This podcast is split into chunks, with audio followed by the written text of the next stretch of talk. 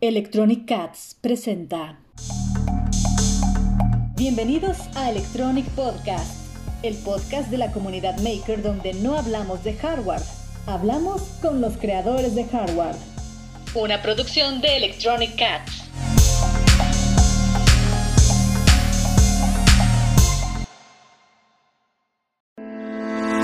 Síguenos en todas nuestras redes sociales. Nos encuentras en Facebook, Instagram, Twitter y en nuestro sitio oficial www.electronicats.com. Bienvenidos a Electronic Cat Podcast. Mi nombre es Andrés Abás y hoy regresamos con Electronic Cats Insight dentro de Electronic Cats. Y hoy vamos a hablar con una persona que está encargada o es la líder del área de soporte. Bienvenida a Electronic Cat Podcast, Jazz. Hola, mucho gusto. Mi nombre es Jasmine Hernández. Muchas gracias por haberme invitado el día de hoy a este podcast. Excelente, Jazz. No, pues para nosotros es un placer que estés con nosotros.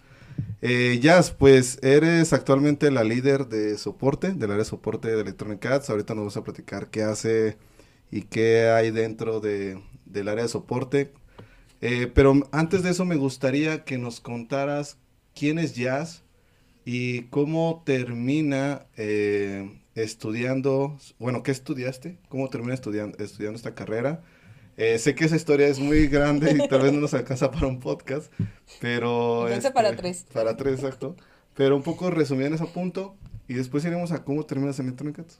Ok, uh, bien. ¿Quién es Has? Eh, Has es una personita muy... Eh, con muchos hobbies a los idiomas, por cierto. Eh, me encanta mucho aprender idiomas.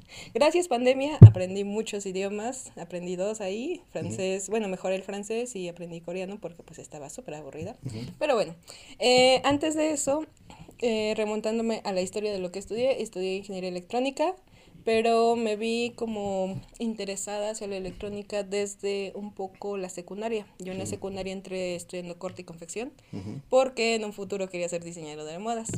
M aquí, pero bueno, este, pasamos a que mm, fui a un viaje en Oaxaca y vi los aerogeneradores y me encantó tanto, de hecho tuve la oportunidad de entrar a, a toda la cabina de mandos en una empresa, este y me llamó tanto la atención que dije, ok, quiero trabajar aquí. Yo dentro de unos años, después de terminar la universidad, quiero trabajar aquí. Me llamó tanto la atención que empecé a ver todo el pad para este, estudiar eso. Y en un punto llegué a pues la preparatoria, ya estaba en la mitad desde secundaria, llegué a la preparatoria.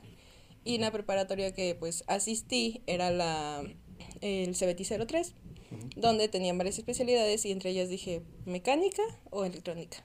Y pues lo que era un poco más afín, pues era electrónica.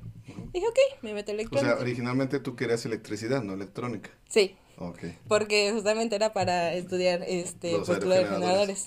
Pero dije, bueno, o sea, algo más afín, pues es eh, electrónica.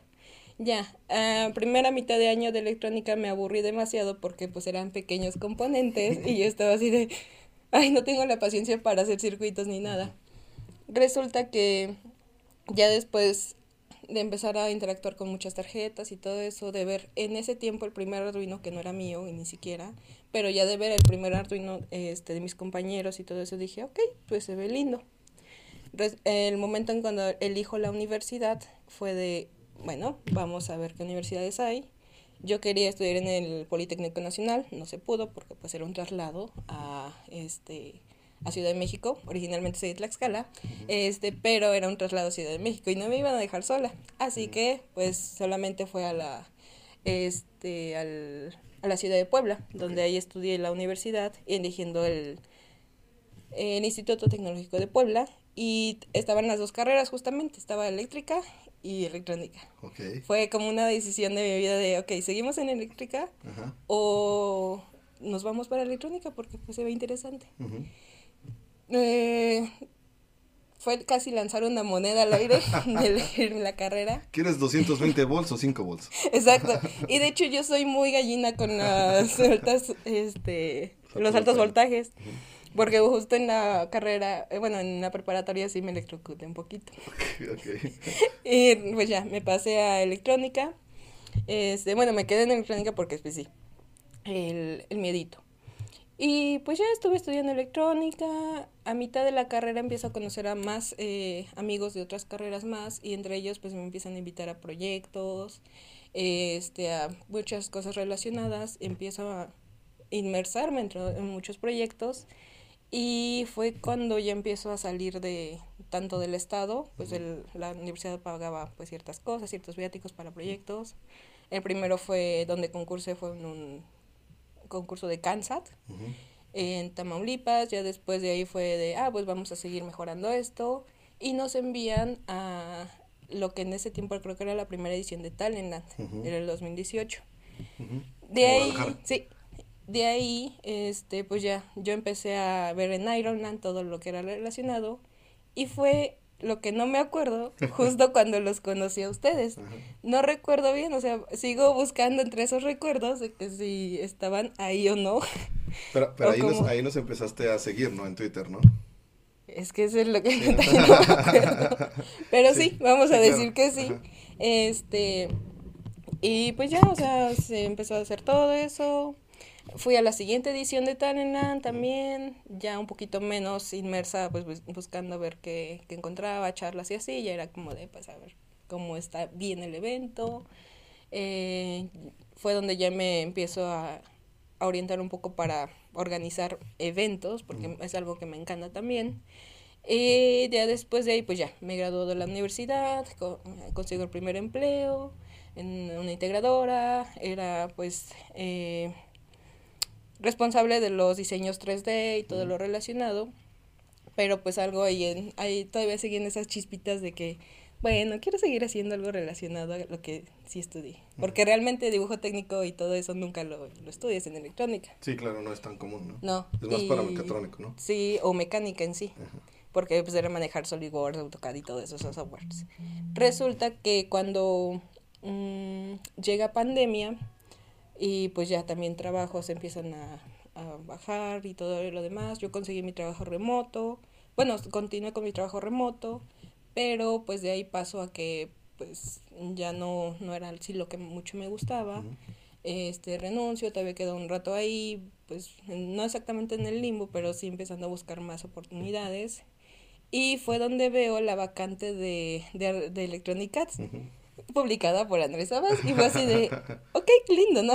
Arduino, porque justamente lo primero que leí fue Arduino. Sí, sí. Y dije, ok, en la universidad era como de, no, pues es que Arduino pues no funciona tanto y así, o sea, cositas que pues decían, porque eran, no, los PICs son lo mejor y eso era algo que yo creí durante mucho tiempo. Sí, claro. Este, de ahí pasamos a que dije, bueno, voy a intentar a ver qué pasa. Ahí, en esa parte, eh, Tú originalmente eres de Tlaxcala, ¿no? Y nosotros estamos ubicados en Aguascalientes. Eh, para quien luego nos escucha fuera del país de México, eh, estamos como a... Ocho horas. Ocho horas. 500 kilómetros de distancia. O sea, Tlaxcala está, muy, por ejemplo, muy cerca de Ciudad de México, este, pero para ir a Ciudad de México nosotros hacemos ocho horas aproximadamente en autobús, en autobús, claro, ¿no? Eh, entonces, todo esto que nos cuentas es en Tlaxcala, que es uno de los estados también más pequeños. Digo, Aguascalientes también es pequeño, bastante. O sea, Aguascalientes es el tercer más pequeño. El tercero y Tlaxcala es el primero más el pequeño. Primero. Entonces, no, una posición nos llevamos, dos posiciones nos llevamos de, de diferencia. Eh, en esta parte de, de la universidad en la que menciona la parte de organizar eventos, en la parte en la que llevas un poco de la integración, ahí ya, por ejemplo... Eh, ¿Cuál, eh, tu plan era ir hacia la parte de la electrónica, dedicarte a hacer diseño, a, digo, por ahí en la parte de la pandemia también estudiaste idiomas. Eh, ¿Consideras que todo esto iba orientado hacia un objetivo que era la parte de la electrónica? ¿O estudiabas idiomas porque tú querías? Digo, sé que es una de las partes que más te apasiona.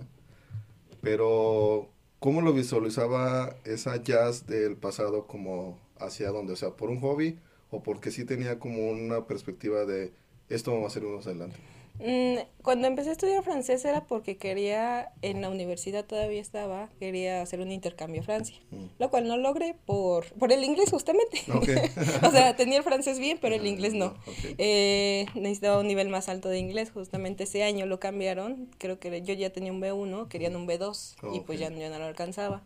Ya tenía francés, estaba ahí. Eh, pero realmente sí, los idiomas son un hobby. O sea, no es como que me proyecte de que, ah, quiero ir a tal lado. O sea, ya después de, ya quitarle el disgusto al inglés, agarrarle el gusto al francés, ya empecé a ver como de, bueno, creo que puedo aprender otros idiomas. Sí se me da un poco fácil, me gusta. Eh, y pues nada. Pero relacionado, o sea, como que el pad que tenía sí era el pad de llegar a, los, a, la empresa de aerogeneradores, o bueno, alguna de las empresas. Pero entre eso también quería pelear por una beca de una maestría que ciertas empresas dan para que pues te, estudias la maestría tanto en México o fuera. Este y ya después ingresas como pues empleado. Y justamente fue en pandemia cuando ya me dan o sea apliqué este me dan bueno ya me dan la noticia y no quedo. Y fue un momento um, de declive para mí porque pues era algo que le había apostado durante 10 años de mi vida o sea, el o sea, hacer todo el pad desde electrónica, seguir un poco con la electrónica y todo lo demás. Y que me dijeran que no a esa beca que sí había estudiado mucho tiempo, bueno, que querían por mucho tiempo, sí fue un poco de depresión, pero dije, ok, pues no, no era el final del mundo. Sí lo sentí un poquito como eso, pero no lo era. Y ya después de ahí sí ya quise pues enfocarme un poco más a electrónica. En un punto estuve uh, súper interesada en ciencia de datos. Digo, pero al final la electrónica tiene un campo muy amplio que pues puede ser desde programación, diseño de circuitos eh, o muchas cosas más relacionadas, pero yo sí estaba queriéndome enfocar a la programación. Era algo también relativamente un poco fácil para mí en ese momento, pero algo que me encantara, no tanto. Este, de ahí pues fue donde empecé a buscar oportunidades para con mi área. Ok. Y, ahí llega Electronic Arts. Y ahí, ahí veo la publicación, sí. Exacto. Este, ¿Cuál es esa experiencia o qué, qué fue lo que viviste la parte donde es? Digo, yo sé que desde que estudiaste te fuiste a vivir a Puebla, ¿no? Que ya es, o sea, relativamente está cerca de Tlaxcala, pero al final es otro estado, ¿no? Sí. Pero irte ocho horas eh, de distancia de tu estado natal por un trabajo con una empresa, pues, tal vez no tan reconocida en la electrónica, digo, y que viste un tweet. Eh, ¿Cuál es la experiencia? O sea, ¿qué pensaste en ese momento? ¿Cuáles son las, eh, las razones por las que tú dijiste sí, sí voy adelante, no? Digo, igual yo platicaré un poco de este lado en un momento, pero me gustaría saber para las personas que tal vez están pensando en buscar un trabajo y que tal vez en su ciudad natal no la pueden encontrar o que desde siempre han querido como salir a buscar un trabajo a otra ciudad, ¿cuál es como esa experiencia de jazz de tomar esa decisión y decir voy a Aguascalientes? No sé, fue igual otra vez lanzar una moneda aire. Porque, o sea, entre ustedes me apostaron a mí, que yo lo que siento también, que yo también pues, les aposté a ustedes, porque si bien es cierto, o sea, si eran pequeños, digo, la empresa donde trabajé también era relativamente pequeña la división donde yo estaba, eh, pero también, o sea, tampoco, o sea, sí sabía que no tenían muchos elementos. Dije, ok, o sea, mmm, va a ser una experiencia, sea de vida, sea de trabajo, sea lo que sea, va a ser una experiencia y a mí siempre me ha gustado mucho salir de esa zona de confort, porque pues no me quedo quieta, digo, creo que con el inglés me hubiera quedado bien y hubiera, no sé, agarrado otro, otro hobby de los que tengo como pintura, que es un poco más fácil que los idiomas, porque pues, digo, o sea, cuando digo que tengo un hobby que es idiomas, es como de, ¿cómo no te aburres en eso? Y yo, ¿Te gusta torturarte? Eh, sí, por eso estudié ingeniería. Pero bueno, las matemáticas. Pero sí, o sea, siento que sí fue una, una apuesta de vida de pues vamos a ver qué, qué pasa, si todo sale bien. Tuve el apoyo bastante de mis papás. eh, me dijeron, pues si te quieres ir adelante, ve te llevamos, de hecho incluso me, me trajeron literalmente a Aguascalientes, sí. fue también una odisea el buscar dónde quedarse, etcétera. Yo me vine con mi gatito, es un requerimiento para trabajar en Electronic Arts, tener un gatito, obviamente. La verdad es que te contratamos por señor Gary, tú lo sabes, señor Gary, si nos está escuchando, este, tiene que decirle. No, eso ya lo sabíamos. El gato de, de allá se llama Gary. No, bueno, su verdadero nombre completo es. Gary Mauricio Porfirio Garabato II. Así es, entonces, Él llegó también a, a Aguascalientes. Si lo han visto en las redes sociales en electrónicas, es eh, amarillo. ajá, exacto. Si alguna vez han visto un Michi en las redes electrónicas este, evaluando los calcetines o la ropa que, que regalamos o que vendemos, eh, él es Es Gary. Gary. él es Gary, exacto. Eh, y llegas, bueno, a la parte, bueno, cuando nosotros te entrevistamos, pues fue una parte, eh, creo que fuiste nuestra primera colaboradora foránea, o sea, así oficialmente foránea, que nosotros trajimos desde otro estado que importamos, que importamos tal cual. Eh, y fue una experiencia divertida, fue una experiencia que no habíamos vivido obviamente, estábamos, principalmente Güero y yo nos encargamos porque te entrevistamos, estuvimos como viendo, eh, fuimos por ti a ayudarte porque tuviste ahí unas, unas complicaciones con tu coche. Ah, sí. Eh, y te presentamos un poco de la ciudad, recuerda, te presentamos un poco de la ciudad. ¿Y cuánto llevas dentro de Electronic Arts? Ay, ¿Cuánto no ha sé. pasado desde eso? A ¿Recuerdas? ver, yo llegué justamente un 13 de noviembre del 2021. Desde Así, 21. sí, Entonces llevas casi un año, y medio. Ya. ¿Y cuánto pasado. tiempo llevas siendo la líder del área de soporte? Un año, este, justamente a final de este mes se cumple un año. Un año. Sí. Para quien no sepa qué se dedica el área de soporte, ¿cómo, la poder, cómo podrías definir el área de soporte de Electronic Arts o el área de soporte? Ay, es una pregunta bastante fuerte. No lo sé, o sea, digamos que nuestro día a día es lidiar con clientes, pero no lidiar en el sentido feo. Digo, es más que nada aplicar las soft skills que vamos aprendiendo, que realmente en ingeniería no se nos enseñan. O sea, siempre es como de las hard skills, siempre es como programación, siempre es solamente... Hardware, diseño, Exacto, matemáticas. Solo nos cerramos a eso y de hecho cuando vemos otras ingenierías que tienen como soft skills como liderazgo, estas administración algo así, que a veces las tenemos en las ingenierías como electrónica, es como esas materias de relleno. Sí. Realmente no son materias de relleno y lo he aprendido bastante bien. Porque son las más difíciles de cultivar. Al final estamos tratando con personas diariamente y esas personitas siempre se necesitan sentirse escuchadas porque pues al final si tienen un problema como nosotros también hemos tenido como por ejemplo la escasez de chips y necesitamos a veces que haya otra persona detrás de que nos escuche con nuestro problema y nos brinde una solución humana, no, no robotizada, más humana, donde estemos eh, al 100% como que entendiendo qué pasa, cómo se le puede dar esa mejor respuesta eh, y cómo realmente brindar una buena, ah, una buena atención al cliente. Esa es como la esencia de soporte. En más cosas todavía Sí, ¿no? hay muchas. Ahorita profundizaremos más, ¿no? Claro. Pero- O sea, sé que el área de soporte, sé que el área de atención al cliente es una área que te gusta mucho. Digo, también la parte, y creo que va vinculado a la parte de también que te gusta generar eventos o, o sea, como Arduino Day y demás, donde hay ese trato a las personas y que hay que atender y brindar ese soporte y demás, ¿no? Sí. Eh, durante este año, bueno, eh, este año y medio que has estado con nosotros, el área es nueva, o sea, realmente iniciaste la parte junto con el equipo inicial del, de soporte. Sí, la única que queda de ese equipo. Exacto. Eh, entonces eres la que tiene más experiencia también en esa área. Hablas previamente sobre los soft skills o las habilidades blandas, ¿no? Que mismo tú mencionas que no son tan comunes de ver en la ingeniería o que No. Tal vez sí las se mencionan en muchas carreras, pero cuando estás en la ingeniería, tú dices, esto es precisamente una, eh, este, una materia de relleno, algo que no me sirve. Pero me gustaría que desde tu parte nos hablaras para ti qué son las habilidades blandas, por qué son importantes esas habilidades, aparte de estas hard skills, estas habilidades que el ingeniero debe tener, ¿no? Que es Sí. para de bueno, en el caso de nosotros de electrónica, circuitos y demás, pero cómo complementan al ingeniero, que a veces no, no solamente es de soporte, ¿no? O sea, Sí, realmente no. a veces manejar un equipo, En este, ventas. en ventas, exacto. Entonces, para ti, ¿qué son las habilidades blandas? Eh, ¿Por qué son importantes y cómo podemos fortalecer esas habilidades blandas? Bueno, me preguntas siempre términos este, un poco más eh, teóricos, siempre se me olvidan. Eh, pero realmente las habilidades blandas son como pues esa empatía, lo que había mencionado hace un momento, de que al final pues el cliente quiere que se entienda su problema.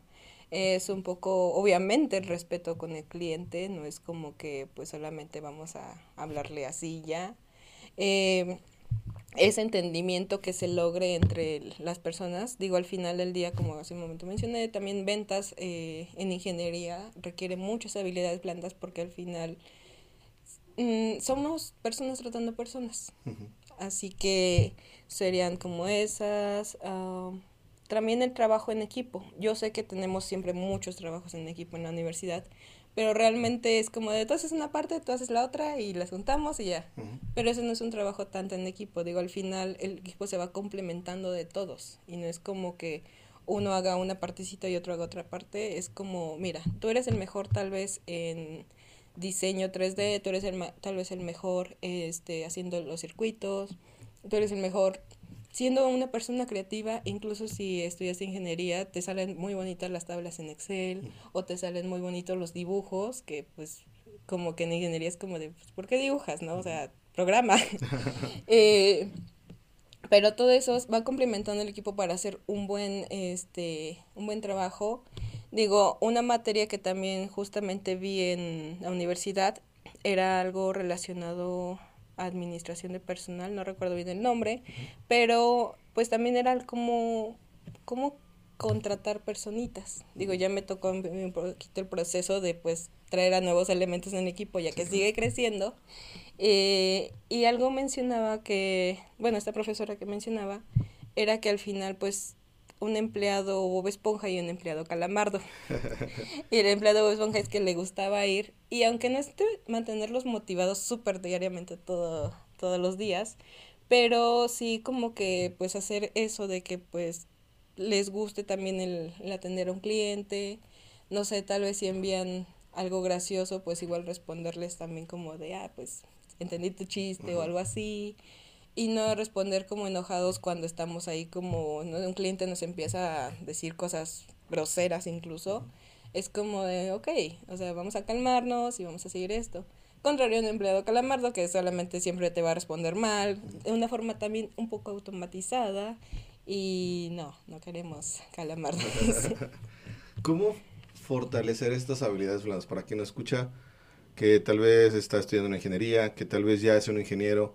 Y que tal vez sus habilidades de programación, sus habilidades técnicas son muy buenas, pero ahora tal vez de comunicarse con equipo, con su líder, con un cliente, pues siente que, o sea, está empezando a ver como que, oye, tal vez, ¿cuáles serían tus consejos? ¿Dónde puedes, tú normalmente, dónde aprendiste sobre estas habilidades blandas?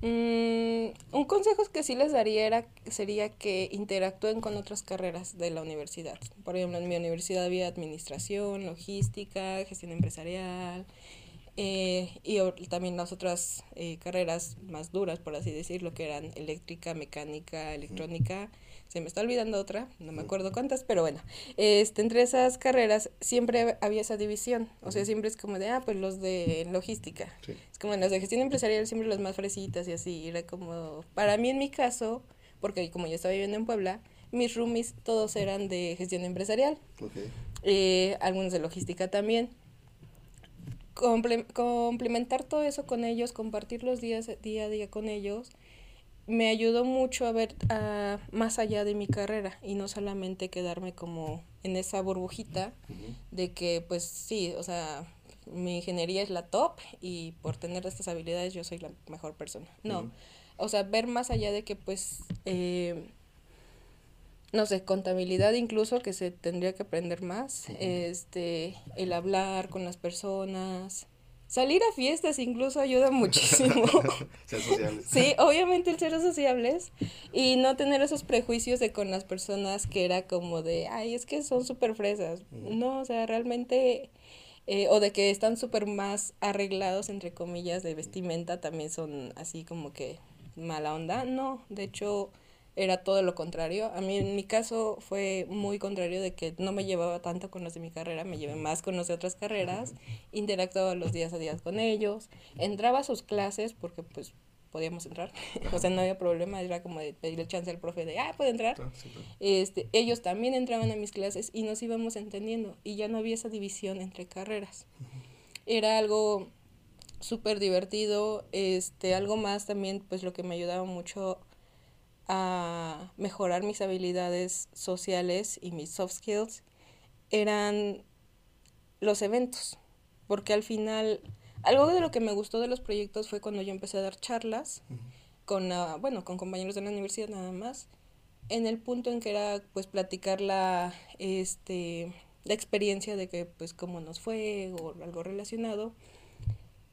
Platicaba con otros compañeros de otras carreras y era como, o sea, si yo pude, pues ustedes también van a poder, no es necesario que estén estudiando eléctrica como para que hagan un robot sumo o no es necesario que estén en TICS para este solamente programar el mejor hard, este software. Simplemente era pues complementarse, buscar equipos así como que otras personitas de las otras carreras. Y yo puedo aportar esto, yo puedo aportar aquello. Era algo que cuando yo daba las charlas veía esa chispita en los ojos de las personas de que pues era de sí puedo, o sea, de yo puedo hacerlo, este, y pues a ver cómo lo hago. Por eso empecé también a organizar eventos dentro de la universidad, charlas, talleres, conferencias, relacionado para que pues las personas pudieran, bueno, para que los alumnos, nuevos alumnos también pudieran este, interesarse por lo que estábamos haciendo y por lo que se podría hacer. Realmente pues no había como esos límites. Eh, uno de los más, de las más grandes charlas fue este pues para toda la escuela literal. O sea fue literal en medio de la escuela. Este no se no se necesitaron recursos más allá. Fue casi gratis entre comillas. Eh, y la satisfacción de sentir eh, que había personitas interesándose que había personas eh, hablando después de los speakers o de que participaban en pues las actividades pues era muy lindo porque Mm, al fin empezaban a salir tal vez algunas personas de su burbujita y empezaban a ver otras cosas más allá de la carrera. En la parte de, digo, hablamos sobre la parte de, del, por qué aprender esos soft skills, ¿no? Y empezamos con la parte de, de, por, eh, de qué es necesario en la parte de soporte, ¿no? En la parte de soporte, entrando un poquito más, eh, ¿Cuáles son esos retos a los que te enfrentas día a día como líder o tu equipo se enfrenta día a día en la parte de soporte? Un poquito, si les puedes platicar la experiencia de las personas, eh, entrando más a detalle sobre problemas técnicos, problemas los que dices de la parte de comunicación, hacen simulaciones, hacen la parte de este, directamente probar la tarjeta, los reclamos tal vez. Ay, los clientes. los adoramos clientes, pero a veces no, no sean groseros, por favor. Eh, eh, algo de eso es lo que nos enfrentamos día con día, como cuando los clientes se portan súper groseros. Eh, algo que se aprende, también en un punto de mi vida fui mesera, así que en algo que se aprende, siendo de servicio al cliente, literal, es que aprendes a ser cliente. O sea, no solamente estás oh, sirviendo, o sea, aprendes a ser un cliente porque realmente te pones en una perspectiva de que, o sea, esta persona está siendo súper grosera, súper mala onda, altanera, etcétera, me está hablando mal. Eh, tú haces como que mm, un poco de pensamiento de decir, no quiero ser este cliente después. Y es algo que también pues te va ayudando mucho para pues suavizar tal vez el cómo Entonces, ser alguien que presta un servicio, que da una atención, te ayuda a ser mejor cliente, lo puedes definir así. Sí, en mi caso, bueno, en mi experiencia sí, me funcionó. Creo que de hecho los chicos del equipo también lo saben este, bastante bien de primera mano de cómo aprender a ser un cliente porque eh, de alguna manera tratamos de, pues, de resolver su problema muy rápido, digo, nos llegan problemitas con las tarjetas de Electronic de mi Cat Sniffer no está funcionando y el LED no lo está blinqueando bien. Ok, vamos a hacer eh, toda la resolución de problemas, o troubleshooting como le llamamos, para que en este caso pues vayamos descartando si es parte de nosotros de que salió mal la tarjeta o es parte del software que pues no se está cargando mal o es parte del usuario de que pues tal vez no lo está haciendo como que no exactamente siguiendo los pasos uno por uno, porque eso es muy cuadrado, pero sino más bien este como que sabe de qué va el funcionamiento de cada cosa. Eh, algo de eso pues es descartar esos problemas y pues tratar de llevarlo lo más rápido con mayores conocimientos tanto técnicos pero también con esa empatía con el cliente de llevarlo de no exactamente de la manita pero sino de acompañarlo ¿no? sí o sea y hacerlo mm, en conjunto este no es solamente es trabajo de la gente resolver el issue ya es realmente una colaboración entre dos personas de que sabes qué quiero ver la versión de tu tarjeta porque tenemos dos versiones y una funciona con esto, otra funciona con aquello, ¿ok? Eh, también que el usuario mande esas evidencias, vamos este, checando todos los detalles. Eh, y algo que nos pasa muy seguido es que, digamos que nuestras tarjetas funcionan muy bien y la del usuario no está funcionando. y cómo replicamos esos issues, pues es un poco mm, complicado sí nos ha pasado y nos ha llegado a suceder que tenemos los, eh, los problemas, tratamos de replicarlos y no sale lo mismo que el usuario. Y ahí es donde entramos con el área de ingeniería para pues resolver bugs o resolver problemas también tal vez, no sé, de diseño o algunos detallitos que por ahí se pasaron. Eh, o entramos también con el área de, de ventas, tienda, en el aspecto de que pues, o sea, ya se descartó todo, y al parecer sí, la tarjeta pues no funciona, no sabemos por qué, salió bien de aquí, pero pues no sé, tal vez en traslado le pasó algo, etcétera, y no le está funcionando el usuario, ¿ok?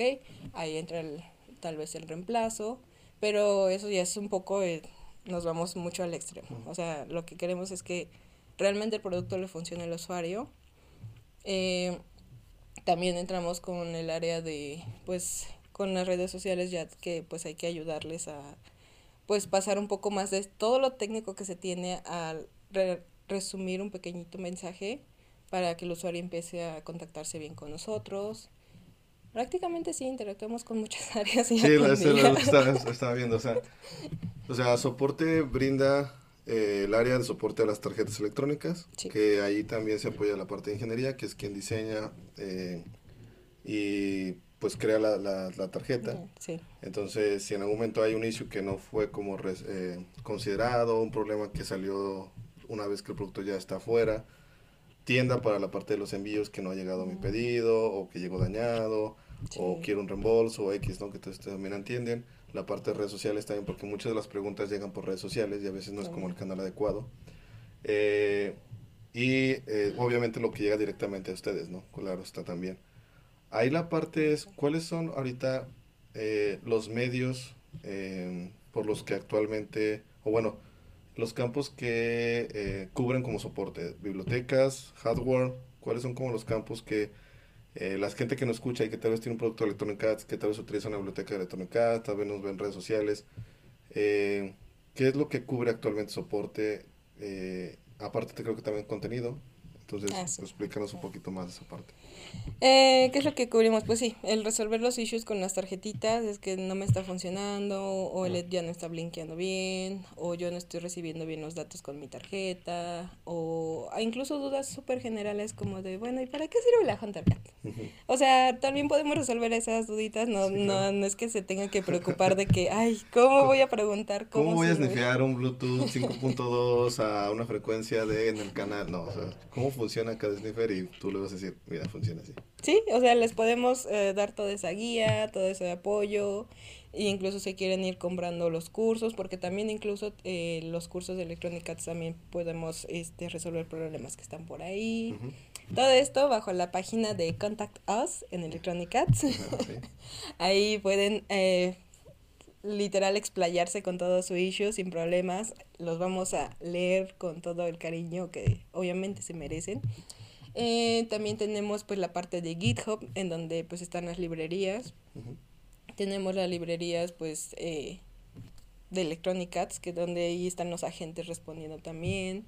Si es algo más profundo y es algo que se tiene que hacer más eh, de una tarjeta, sí pedimos que sea por el Contact Us de Electronic Arts.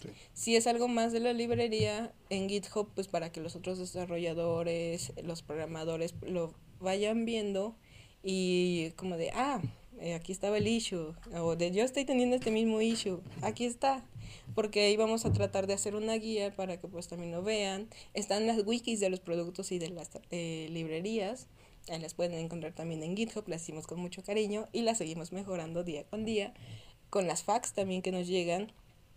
Y pues en lo que era la creación de contenido, tenemos el hub de Electronic Cats en Hackster.io.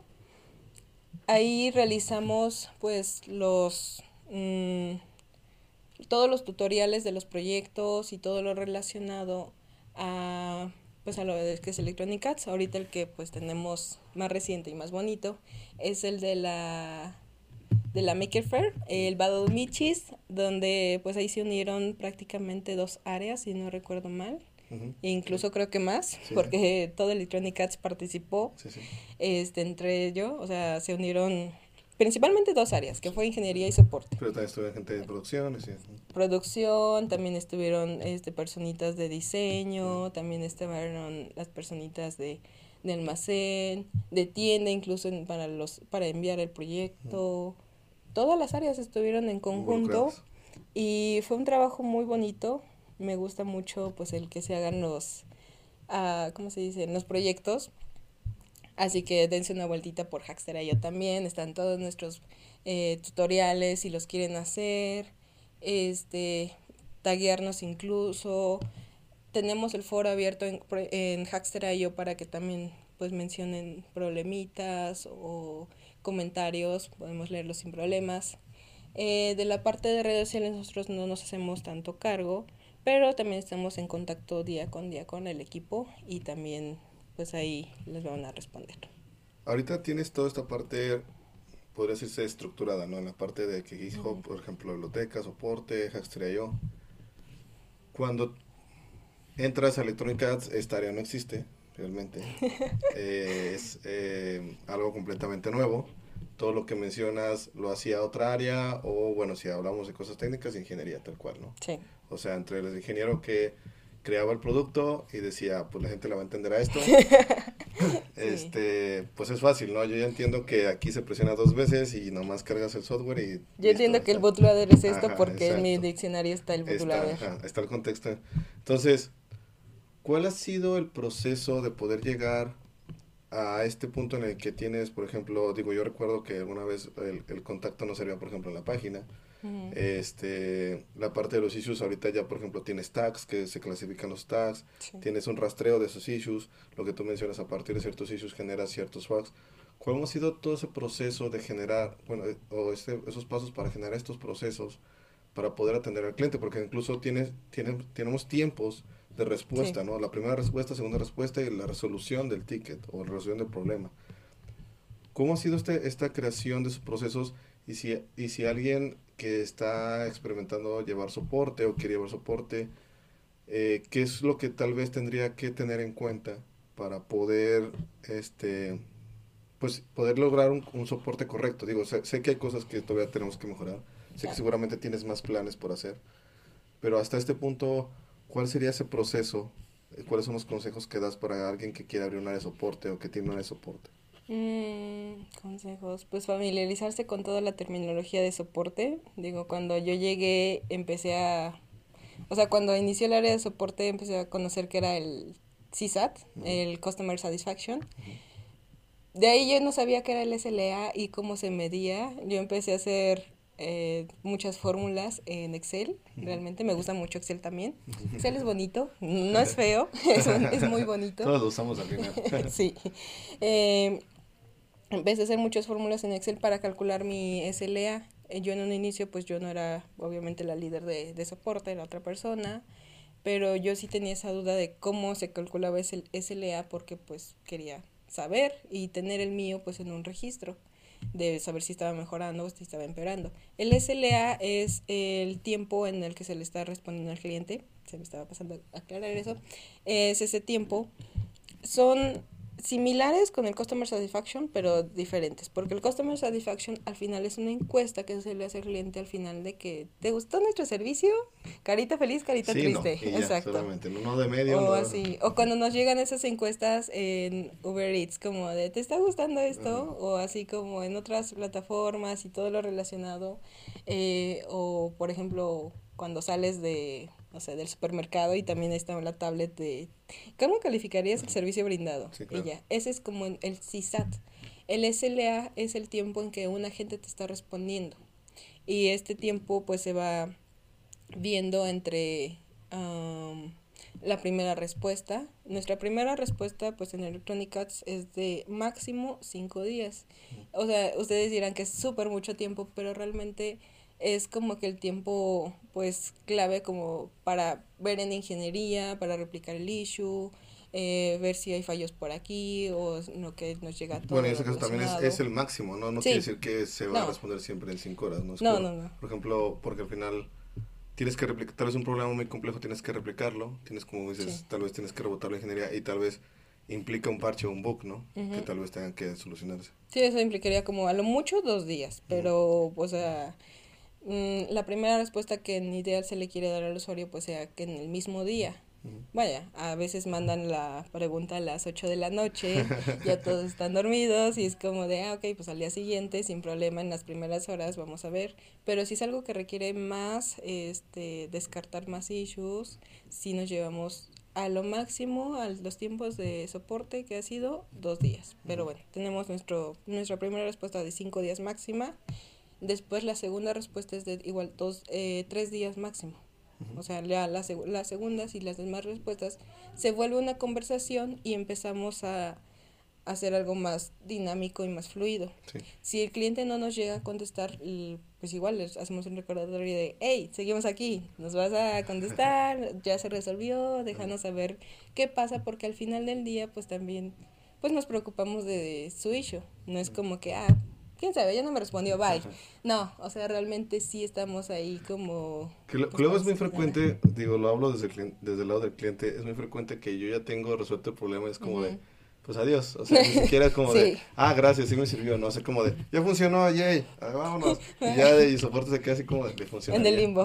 Habrá pasado no sé, imaginas como ese meme de Pablo Escobar donde está junto al columpio, así este soporte esperando que el cliente le diga, sí, sí funciona el proyecto. O como el meme de Juan Gabriel, nosotros ahí esperando de, atrás de la palmera. Mira, ahí, y el cliente ahí jugando así como de, mi proyecto funcionó. Exacto. Entonces, si alguna vez piden, piden soporte, recuerden regresar la respuesta a soporte y decirle, sí, sí funcionó, o sí, sí me llega un paquete, o sí, este, no estés con el pendiente, para que ellas pueda dormir tranquila y la gente de soporte pueda dormir tranquila. Tal vez hay otros soportes que no les contesten de que les digan gracias, oye, gracias, ya me funcionó, y otros soportes, ah, sí, bye. Pero realmente nuestra filosofía y nuestro trato hacia los clientes es, pues, realmente mm, generar una conexión porque, pues, son especiales todos los clientes y los queremos mucho. También incluso aquellos que nos dicen cosas feas.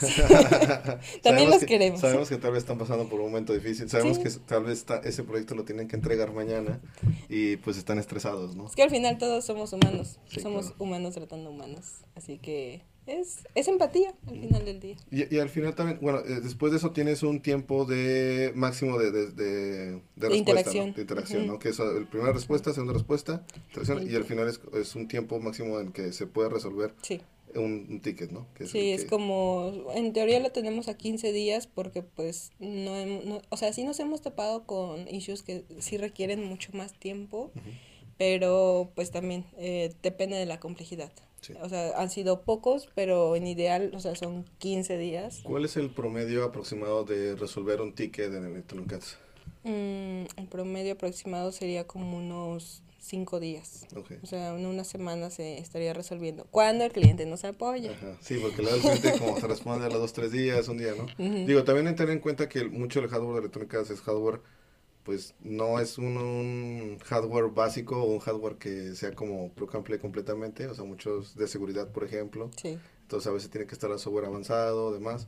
Entonces, eh, consideramos que es un buen tiempo para la área en la que estamos, que es más de seguridad, ¿no? Obviamente tenemos otros dispositivos de educación y demás que son más sencillos, por ejemplo, como Amia o Michi, que se pueden llevar un día, dos días en resolver problemas.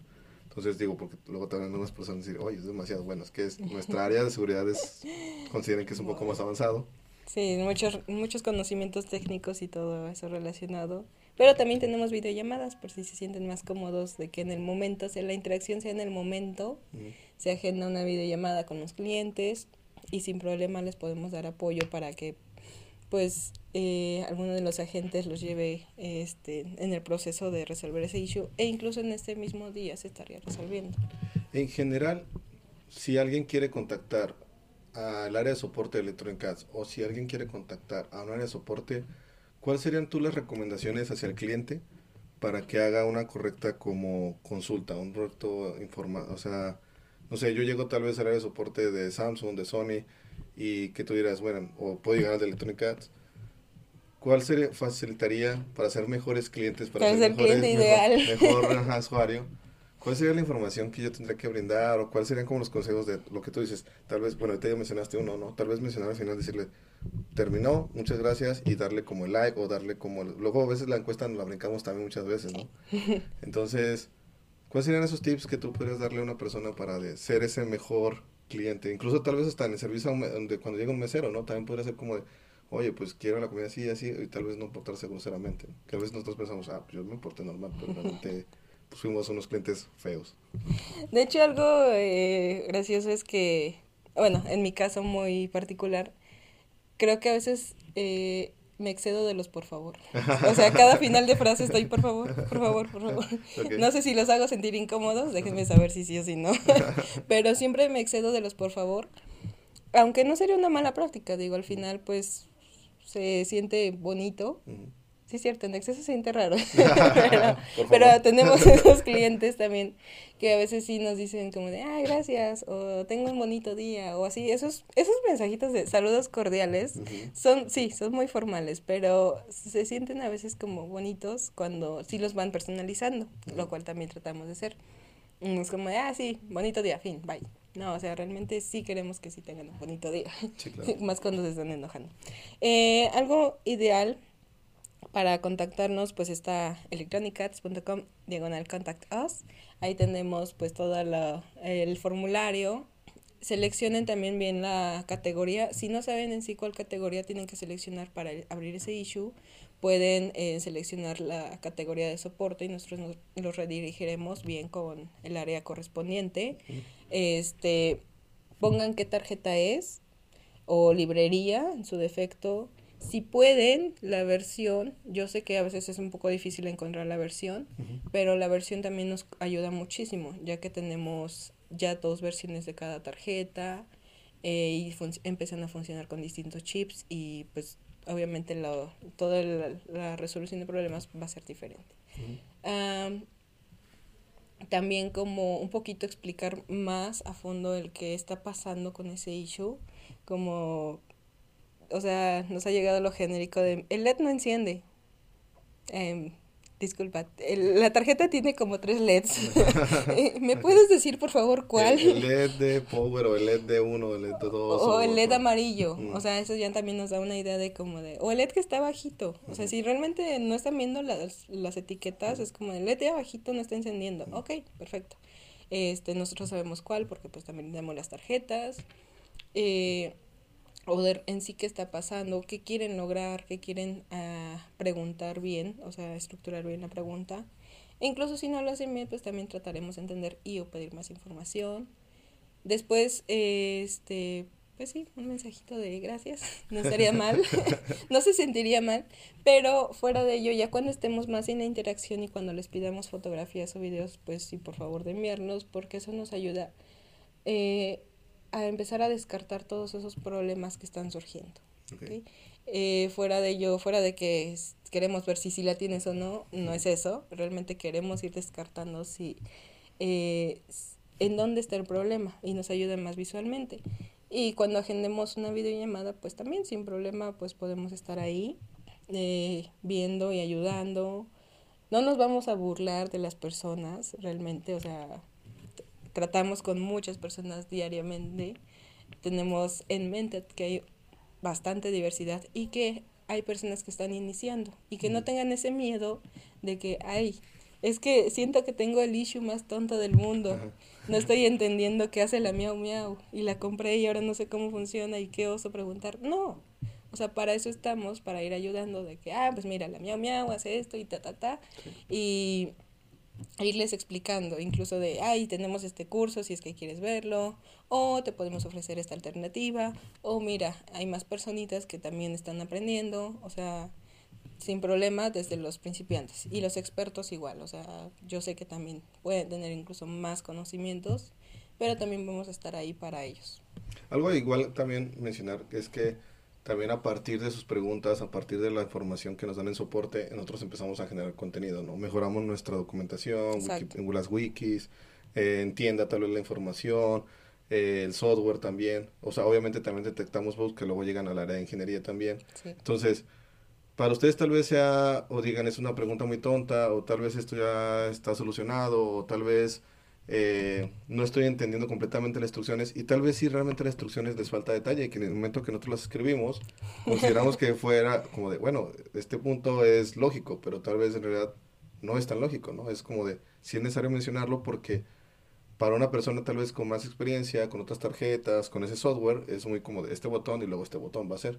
Sí, en ingeniería tenemos mucho ese conocimiento de que yo ya lo sé y trato de describirlo, pero realmente... Y, a veces aunque no lo quiero, aunque no lo, no lo haces intencionalmente, sino es como de tu cerebro funciona como de esto es muy lógico. En automático. porque ya, ya conozco este movimiento, ¿no? O sea, por ejemplo, tal vez para alguien que sabe usar bicicleta, dice, pues tengo que girar los pedales, ¿no? Pero para alguien que no sabe bicicleta es como de, ¿cómo funciona esto? tengo que ¿Cuál primero y cuál después?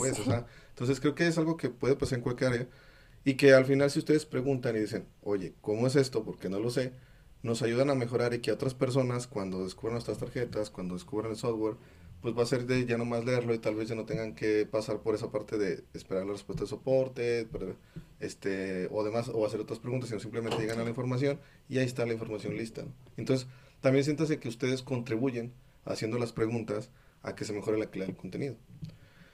A que se mejore la comunidad también. Exacto también. Entonces casi termina ya este podcast. No me gustaría irme sin antes preguntarte Llegaste como una integrante, una colaboradora al equipo de soporte hace un año y medio. Después de medio año terminas siendo líder y ahora llevas un año siendo líder. Y le he preguntado a todos y cada uno de los líderes de electrónicas que han pasado por este podcast, ¿cuál ha sido la experiencia de ser una líder en tu equipo? ¿Y cuáles han sido los retos que has enfrentado a ser líder? Tanto a nivel personal, o sea, cosas con las que tú tal vez hayas dicho, rayos, tengo que trabajar en esto mío, como en tu equipo tal vez, ¿no? Si nos puedes contar un poco sobre esto para las personas que tal vez tiene, están frente a un grupo o tienen que liderar un equipo o que quieren ser líderes. ¿Cuál ha sido su experiencia de jazz siendo la líder de soporte, empezar como un equipo y luego tomar pues la batuta, se puede decir, de este equipo, tanto a nivel personal como a nivel de equipo? A nivel personal me retó muchísimo. Yo no estaba, o sea, en mis planes a muy corto plazo no estaba ser líder del área. Yo estaba así de, chala, la, la, la, feliz. ¿Eres líder? ¿Qué? ok, no hay problema. Bueno, no, no fue tanto así, pero sí fue así como todo un proceso que para mí fue rápido. Em, algo entre consejos, experiencias y todo eso es que, pues sí, no se tomen a la ligera las materias de relleno, entre comillas, no, realmente es la peor decisión que se puede hacer. Póngale atención a sus profes, o sea, ellos sabrán por qué también se les están dando ciertas materias. Eh, trabajen mucho en la empatía. Digo, al final del día, sea lo que sea, ser líder no significa solamente que te vas a servir de tu equipo y pues vas a andar ahí solamente como de, ah, sí, yo soy super líder, porque yo sé que hay muchos líderes que se disfrazan, este, bueno, más bien jefes que se disfrazan de líderes o viceversa, líderes que se disfrazan de jefes, porque al final del día yo siento que, pues por ejemplo, en mi caso personal no soy la, la líder más uh, feliz, divertida, etcétera. Sí he regañado muchas veces a mi equipo de, bueno, también no les he gritado, obviamente, pero este, sí es como de, ok, trata bonito al cliente, por favor. ¿Ok? El, por favor, por favor. Exacto.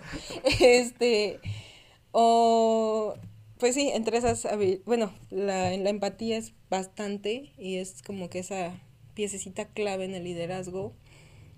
Eh, habilidades blandas, voy a seguir diciendo eso, ya es mi lema, ya se, va a quedar conmigo, porque pues al final del día son muchas cosas que implican estar pues frente, frente a un equipo.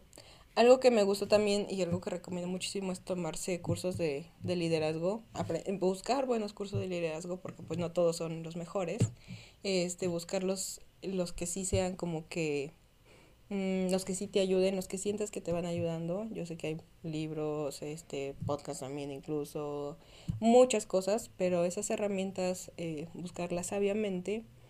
Porque hay una frase que cuando yo empecé a ser líder, pues sí me tomé un curso de liderazgo porque pues ¿Cómo voy a manejar un equipo si... Nadie te enseña a ser líder. no. este, algo que esta frase me gustó mucho en este curso fue que un líder está para servir a su equipo y no viceversa. O sea, se me quedó mucho cuando inicié y realmente pues es lo que he tratado de hacer con mi equipo, de saber también un poco personalmente cómo están. También tampoco voy a ser su super amiga, pero sí saber cómo están de apoyarlos en el momento, no sé, crucial de que les esté pasando algo. Este, un poco también pues irlos orientando de alguna cierta manera de pues las habilidades que tienen que ir adquiriendo o de cómo tratan a los clientes o algo relacionado. Eh, también un poco que entre sus compañeros pues convivan. Ah, algo que me funcionó mucho en mi equipo fue que tengo este, personitas que son no súper extrovertidas, pero también tampoco súper introvertidas, solamente tienen que agarrar confianza. Algo que me funcionó mucho es este que fueran conviviendo con más personitas, sacándolos no demasiado así fuera de su zona de confort de Anda, ve, convive. de aventarlos. No, realmente como de, bueno, mira, vamos a, de poquito en poquito, este, pues voy a preguntarle, no sé, si tiene tal componente, o pues voy a preguntar esto. O sea, tal vez cositas que incluso yo puedo hacer, pero al final pues ellos también tendrían que convivir al inicio. Ya después era como de, ah, bueno, ya, voy yo, bye. Porque pues al final eh, en el proyecto justamente de lo de la, del Bado Michis, ahí funcionó bastante que pues yo era la que estaba viendo de qué les faltaba y preguntándoles, ¿te hace falta esto? ¿Te hace falta aquello? Porque pues es al final lo que tengo que hacer, ¿no? El es al final el, rol, exacto. Ayudarlos en que si les está faltando algo, pues gestionar, cómo ver. Y no solamente en cosas materiales, sino más allá de hacer cursos, conocimientos o algo relacionado. Y pues nada, Sigue, sigo aprendiendo demasiado todos los días. Sigo controlando mi temperamento también. No soy una persona fácil de manejar. Soy muy tímida, pero no fácil de manejar. Pero sí, o sea, las claves para mí son empatía y que y tener esa frase presente de que pues un líder está para servir a su equipo. Así como escuchan esa voz tierna de jazz, o sea, se está controlando. Nada, sigo siendo tierna, gracias. Realmente por la noche pertenece a un grupo de motociclistas tatuados. Motociclistas tatuados que canta Gore. no, no es cierto, esa parte no es cierta. ¿eh? Yes. Eh, antes, antes de, o sea, tengo unas palabras finales que eh, en cada podcast he hecho, pero antes, ¿dónde te pueden contactar? Eh, LinkedIn, Twitter, Facebook, Instagram, eh, si quieren seguirte, si quieren ver las fotos de Gary, Mauricio. Él tiene su propio Instagram. Por eso, por eso, por eso yo estaba diciendo que dijeras ah, el Instagram de Gary, no el tuyo. Ok, eh, principalmente Facebook ya no tengo, dejé de usar Facebook hace tiempo. Es una red social, pero ya la dejé de usar de hace tiempo. Me pueden encontrar en Twitter, ahí publico muchas cosas interesantes dentro de electrónica y tanto cosas muy random, así que es... Twitter siendo Twitter. Sí, Twitter siendo Twitter, exactamente, como guion bajo has H-E, J-Z-H-E. Eh, igual en Instagram, en Instagram el guion lo cambio en medio, o sea, es arroba J-Z guion bajo H-E. Eh, LinkedIn perdí mi contraseña. no he encontrado. Pero también estoy como Jasmine Hernández, ¿eh? sin problema. También me pueden contactar. Algún día encontraré esa contraseña y algún día volveré a mi cuenta. Pero también. Y pues en support, arroba eh, ahí pueden enviar un mensajito, un issue, este, y todo lo relacionado a lo que necesiten con las tarjetas de Electronic y o también con soporte, ahí estaremos. Así que ya ahora ya tiene una cara y un rostro. No soy yo respondiendo sus preguntas, amigos. Este, ah, y de Gary. ah, de Gary. Eh, el, Instagram, el Instagram de Gary es arroba Gary con Y Miauricio. Miauricio. Gary Miauricio. Te lo pueden buscar también ahí a Gary. Nuestro modelo estrella para la ropita de Electronic Cats. Entonces también sus, sus chocoaventuras de Gary Mauricio. Este Jazz, pues agradecerte por estar en este podcast, pero antes de agradecerte por estar, es agradecerte por hacer esa apuesta por Electronic Cats hace un año y medio, agradecerte por hacer ese recorrido, eh, por todo lo que has aprendido en Electronic Cats. Eh, personalmente, que soy tu líder, eh, que he visto un gran crecimiento en ti y que he visto que cada día lo reconozco que has aprendido a ser una líder, que hay cosas todavía por aprender, pero todos siempre estamos aprendiendo, Yo sigo aprendiendo de ustedes, yo sigo aprendiendo de Electronic Arts. Eh, por esa importancia de las habilidades blandas que mencionas, por demostrarle a las personas que llegan a nosotros como soporte esa parte humana de Electronic Arts, que bueno, en otros podcasts se ha hablado sobre nuestros colaboradores, ¿no? Pero también tratar de reflejar eso hacia nuestros clientes que al final también ellos siguen siendo personas, que también siguen siendo humanos, que tienen problemas, que están tratando de resolver tal vez un problema con nuestro hardware, eh, por esa dedicación, tal cual, eh, y porque eres una persona que le gusta aprender muchísimo, ¿no? Lo de los idiomas, lo del soporte, y bien dices, cuando te conocí, cuando te ofrecí la parte de soporte, fue algo que no esperabas, pero que yo sabía que de tomarlo, sabía que podías hacerlo y he estado tratando de estar ahí a tu lado un poco en cuando son los problemas. Y digo, los dos a veces hemos tenido que ser, ah, yo tampoco sé, pero ahorita vamos a ver qué onda, ¿no? ahorita vemos qué pasa. eh, muchísimas gracias, Jazz. En verdad, estamos muy contentos de que estés en Antonio Cats. Esperemos esté más tiempo. Y ahora ustedes saben que no es güero respondiendo sus preguntas, no soy yo.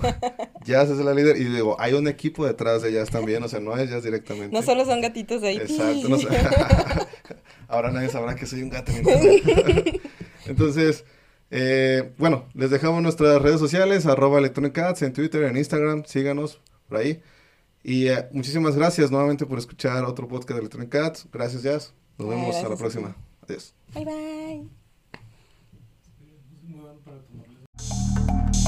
Esto fue Electronic Podcasts. Esperamos tus comentarios en nuestras redes sociales y nos escuchamos pronto para seguir hablando con los creadores de hardware. Una producción de Electronic Cats.